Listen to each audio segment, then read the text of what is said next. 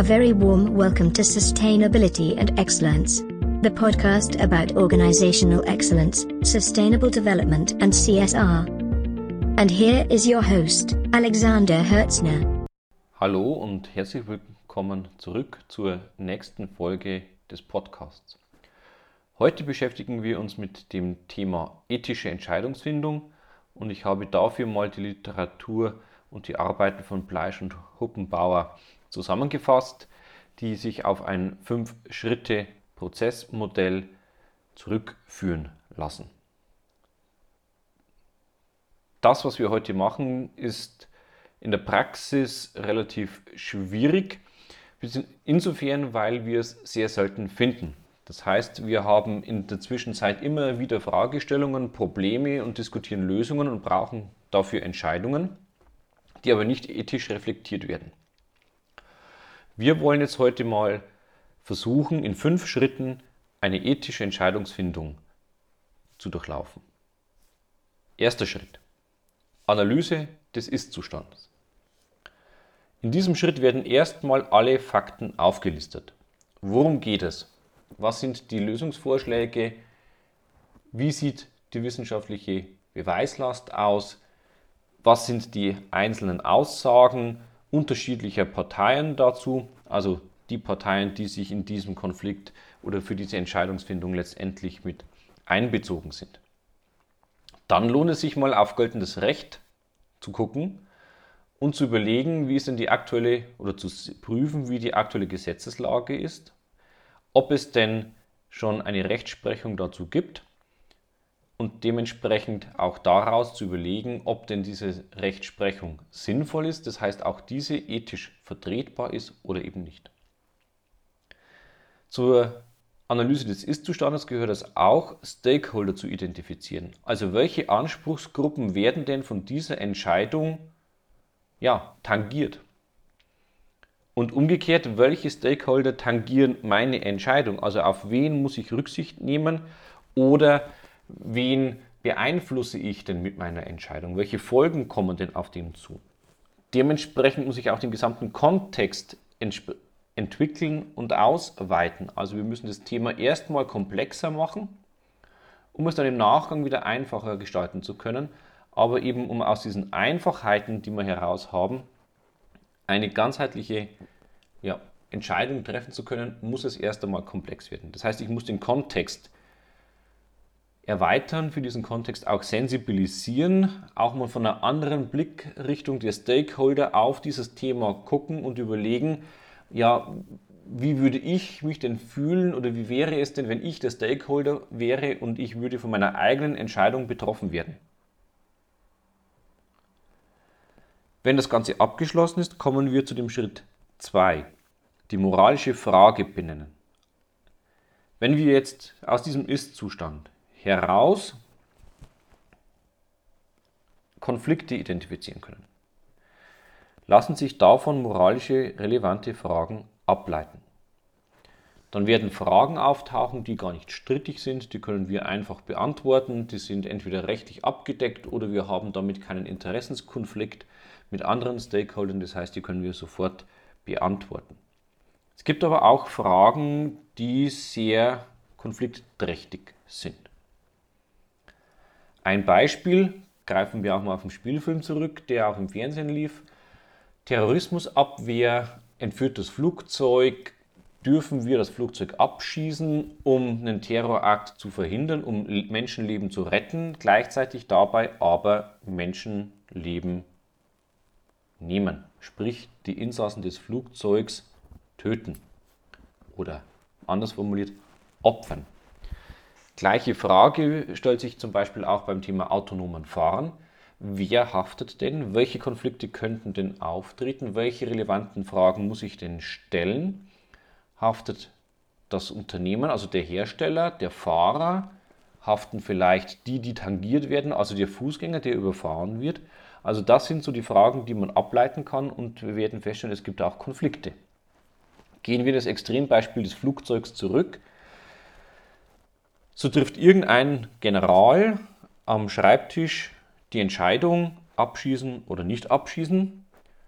Die Frage wird sein, darf ich das überhaupt? Zählen die Menschenleben, die ich vielleicht retten kann, mehr als die Menschenleben, die im Flugzeug sitzen? Der Stakeholder wäre zum Beispiel der Fluggast, der im Flugzeug sitzt und der würde natürlich aus seiner Perspektive heraus die Situation ganz anders bewerten. Das heißt, der würde sagen, naja, solange ich noch eine Wahrscheinlichkeit habe, den Absturz zu überleben, bitte nicht abschießen. Also diese Konflikte müssen wir identifizieren. Dann wird es eine strittige Frage geben, die wir formulieren müssen. Zum Beispiel können wir ein Menschenleben gegen ein Menschenleben bewerten. Das ist eine sehr strittige Frage. Wie wir uns diesen nähern, werden wir vielleicht in einer anderen Folge mal entsprechend anschneiden. Alle nicht moralischen Aspekte können wir in diesen Fragestellungen erstmal rausnehmen. Das heißt, es geht hier dann tatsächlich darum, eine ethische und moralische Frage zu formulieren. Also alles Nicht-Moralische muss außen vor bleiben. Dann kommen wir zu dem dritten Schritt, Analyse der Argumente und die Argumente aufzubauen. Was spricht dafür und was spricht dagegen?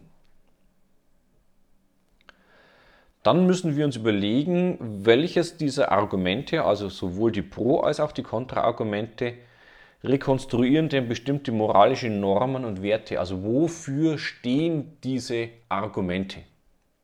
Sind es Werte wie Sicherheit, sind es Werte wie Freiheit, Gerechtigkeit und so weiter. Die können wir dann mit Argumenten der normativen Hintergrundtheorie vergleichen. Also es gibt tugendethische Ansätze, es gibt pflichtenethische Ansätze und es gibt die sogenannten teleologischen Ansätze, also die folgenethischen Ansätze. Und dementsprechend kann ich bestimmte Normen und Werte daraus rekonstruieren. Zum Beispiel Pflichtenethik Immanuel Kant, goldene Regel, kategorische Imperativ, die goldene Regel besagt, das, was auch uns die Großeltern immer gezeigt haben, was du nicht willst, was man dir tut, das füge auch keinem anderen zu. Da gibt es also Werte wie Gerechtigkeit und Gleichheit.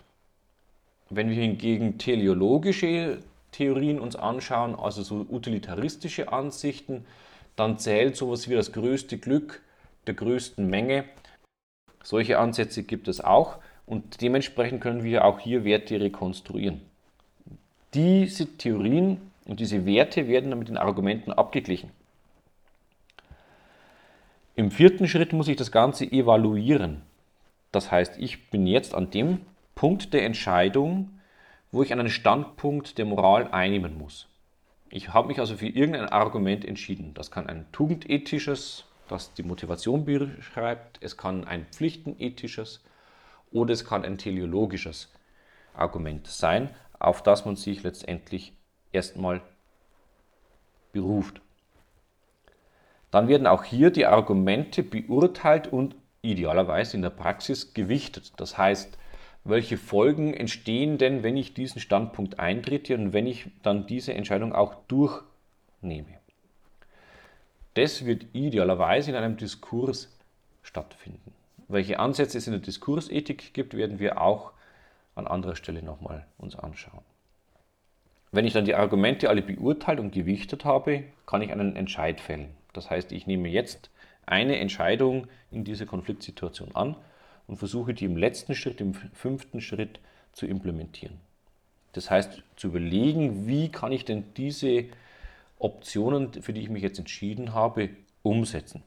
Welche Maßnahmen brauche ich denn, die zur erfolgreichen Implementierung notwendig sind? Und gibt es dazu vielleicht noch alternative Perspektiven? Also sind es noch sind jetzt in diesem Prozess neue Aspekte dazugekommen, die wir bisher in 1 bis 4 nicht bedacht haben. Das können die Maßnahmen sein, das können die Möglichkeiten der Implementierung sein, es kann aber auch sein, dass letztendlich die Argumente sich nochmal geändert haben und wir vielleicht in einen Schritt zurückgehen müssen. So, soweit in Kürze die Möglichkeit, eine ethische Entscheidungsfindung zu treffen. Welche Theorien wir als Hintergrund haben, um eben diese Argumente abzugleichen, das werden wir in den jeweiligen einzelnen Folgen in Zukunft besprechen. Bis dahin, Thank you for listening the podcast. We hope you enjoyed the episode. Find out more in the lectures, seminars or my other channels. Visit visionpluschange.com. Stay excellent and be sustainable.